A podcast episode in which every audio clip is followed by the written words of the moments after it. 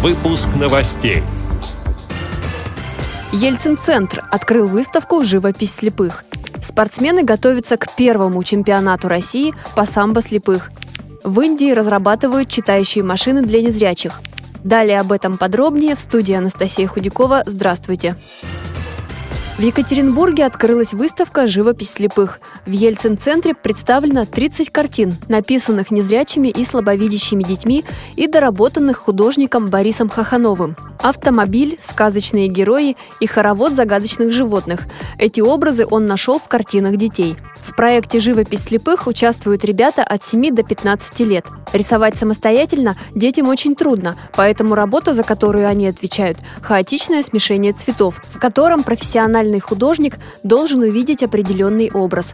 В выборе главного героя искусствовед советовался с ребенком-автором. Увидеть доминанту в многоцветии художник-инвалид может благодаря тактильному восприятию. Высохшая на холсте краска рельефна, и догадаться, что там нарисовано, можно на ощупь. Выставка продлится до 29 января, сообщает портал Екатеринбурга 66.ru. Спортсмены готовятся к первому чемпионату России по самбо слепых. Мероприятие такого рода первое в мире. Соревнования пройдут 21 мая в Москве. Кроме того, в рамках подготовки к чемпионату идет работа по открытию спортивных секций в регионах. Сейчас движением охвачено 15 субъектов в России. В секциях занимаются люди с инвалидностью и без.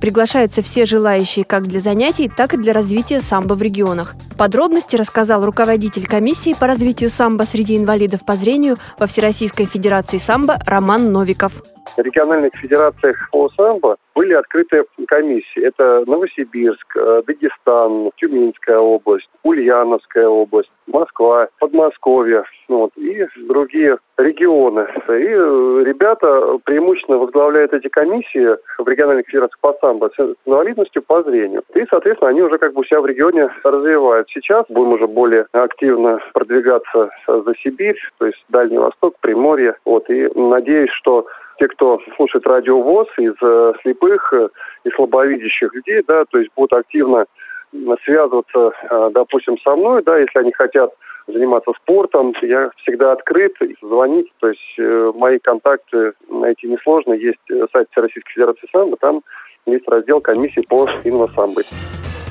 В Индии разрабатывают читающие машины для незрячих. Аппарат сможет сканировать и анализировать написанное в нескольких столбцах или отдельных строках. После этого текст будет воспроизведен в голосовую информацию. Пока машина может распознавать два языка – хинди и английский, но в скором времени количество языков увеличится. Главное ее достоинство – портативность и отсутствие необходимости в постоянном питании. В Индии на данный момент проживает 15 миллионов слабовидящих людей, а в мире зарегистрировано 39 миллионов человек с такой проблемой. С этими и другими новостями вы можете познакомиться на сайте Радио ВОЗ. Мы будем рады рассказать о событиях в вашем регионе. Пишите нам по адресу новости собака ру. Всего доброго и до встречи!